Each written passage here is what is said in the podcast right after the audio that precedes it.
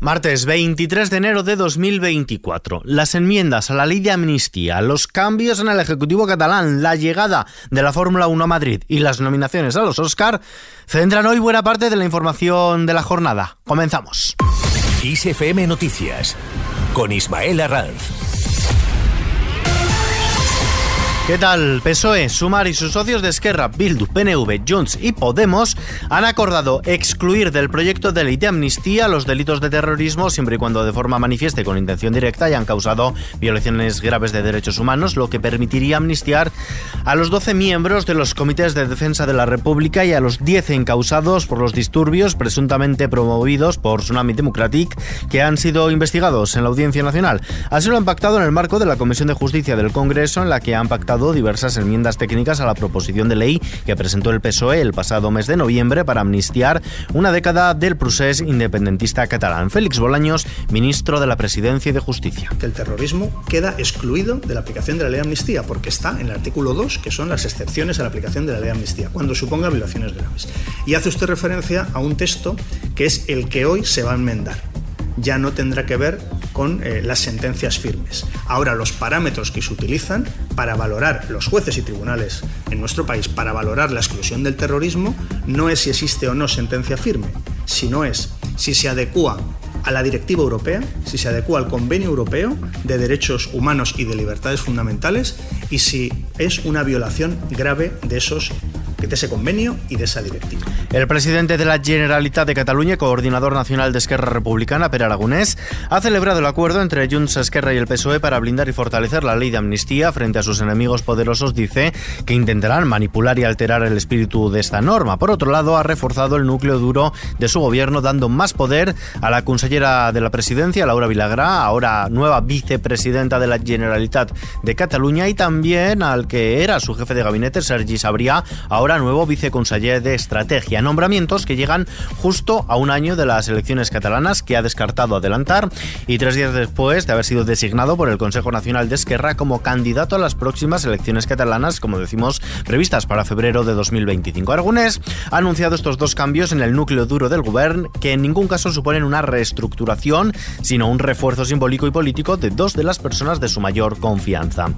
Martes es sinónimo, por tanto, de Consejo de Ministros. El gobierno impulsado a propuesta del Ministerio de Derechos Sociales, Consumo y Agenda 2030 un nuevo modelo de tarjetas monedero para familias con hijos en situación de pobreza severa que sustituye las cestas de alimentos para que las familias no tengan que ir a las llamadas colas del hambre. Con este nuevo sistema, el Ejecutivo prevé llegar a partir del próximo mes de abril a unas 70.000 familias y a más de 100.000 personas. Pablo Bustinduy, ministro de Derechos Sociales. Se va a facilitar a las familias vulnerables unas tarjetas monedero o vales canjeables por productos de alimentación y otros productos de primera necesidad, como los productos de higiene, em, en lo que será un modelo menos estigmatizante para las familias que podrán comprar estos productos directamente en el supermercado, que va a aumentar las cuantías que estas familias recibirán directamente, unas cuantías que irán entre los 130 y los 220 euros al mes, dependiendo del número de miembros de la unidad familiar y que permitirá a estas familias acceder directamente a productos frescos como la fruta y la verdura, que por la naturaleza del anterior sistema de reparto de bolsas no, no era una opción posible.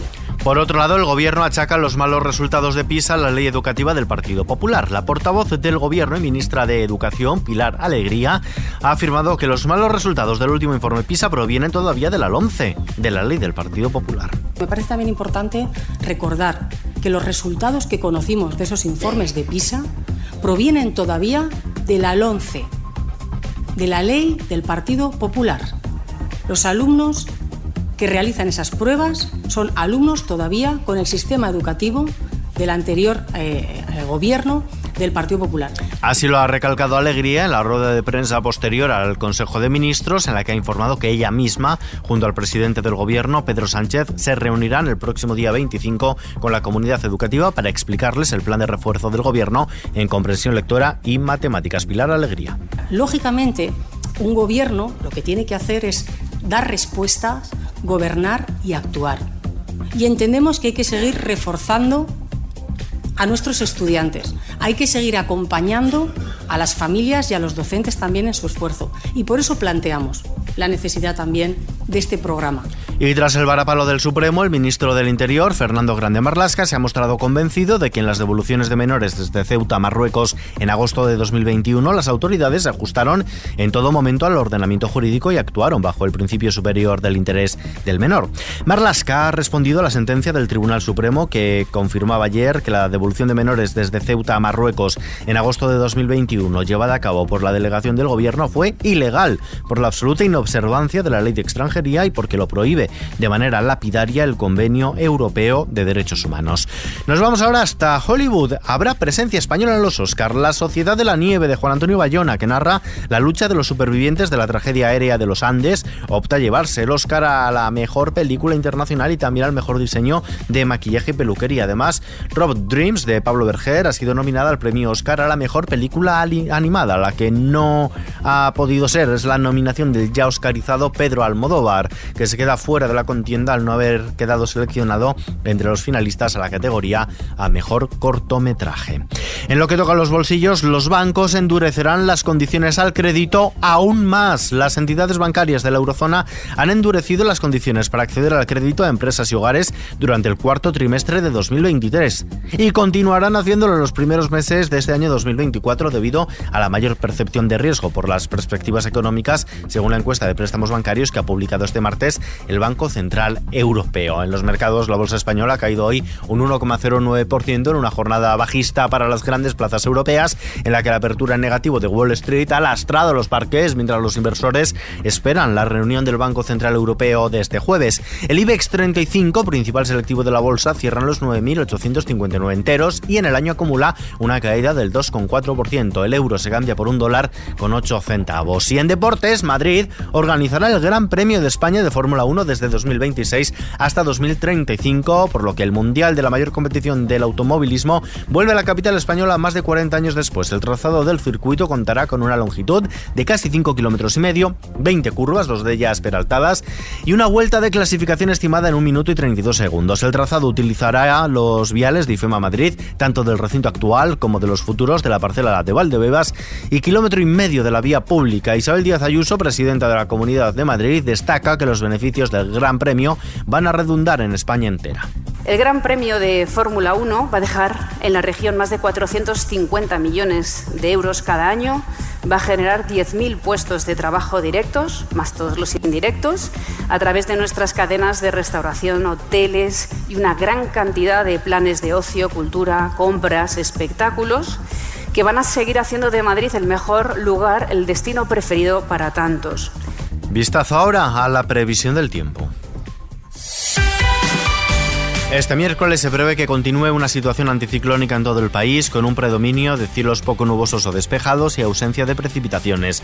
No obstante, habrá abundante nubosidad baja al principio, dando origen a brumas y nieblas matinales en Galicia, en torno del Ebro y ambas mesetas, de manera más densa y generalizada en la meseta norte. En Canarias esperan intervalos de nubes medias y altas, con presencia de calima. Las temperaturas máximas aumentarán de forma generalizada, salvo en Canarias, Cantábrico y zonas de nieblas más persistentes, donde las temperaturas sí que se van a presentar a la baja, no obstante seguirán manteniéndose en valores altos para esta época del año.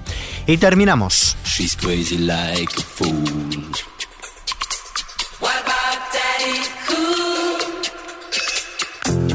El productor alemán Frank Farian, creador de Bonnie M en la década de los 70 y responsable del escándalo en torno al dúo Milli Vanilli, popular en los 80, ha fallecido a los 82 años en su casa de Miami. Con más de 800 millones de discos vendidos, Farian está considerado el productor alemán de mayor éxito internacional. El periodo de mayor éxito en su carrera comenzó cuando a mediados de los 70 fundó la formación de música disco Bonnie M, que llegó a vender más de 150 millones de discos, entre ellos más de 600 de 60 millones de singles con temas como Rivers of Babylon o este Daddy Cool que estamos escuchando.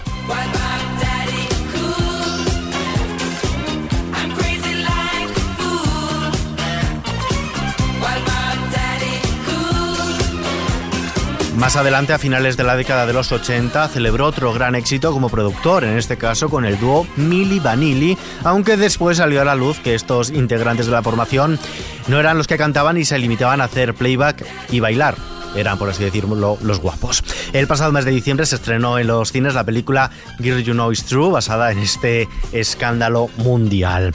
Con esta noticia, que por cierto se puede leer en nuestra página web xfm.es, nos despedimos por hoy, pero la información continúa puntual cada hora en los boletines de XFM y ampliada aquí en nuestro podcast XFM Noticias. Víctor Álvarez en la realización y producción. Un saludo de Ismael Arranz. Hasta mañana.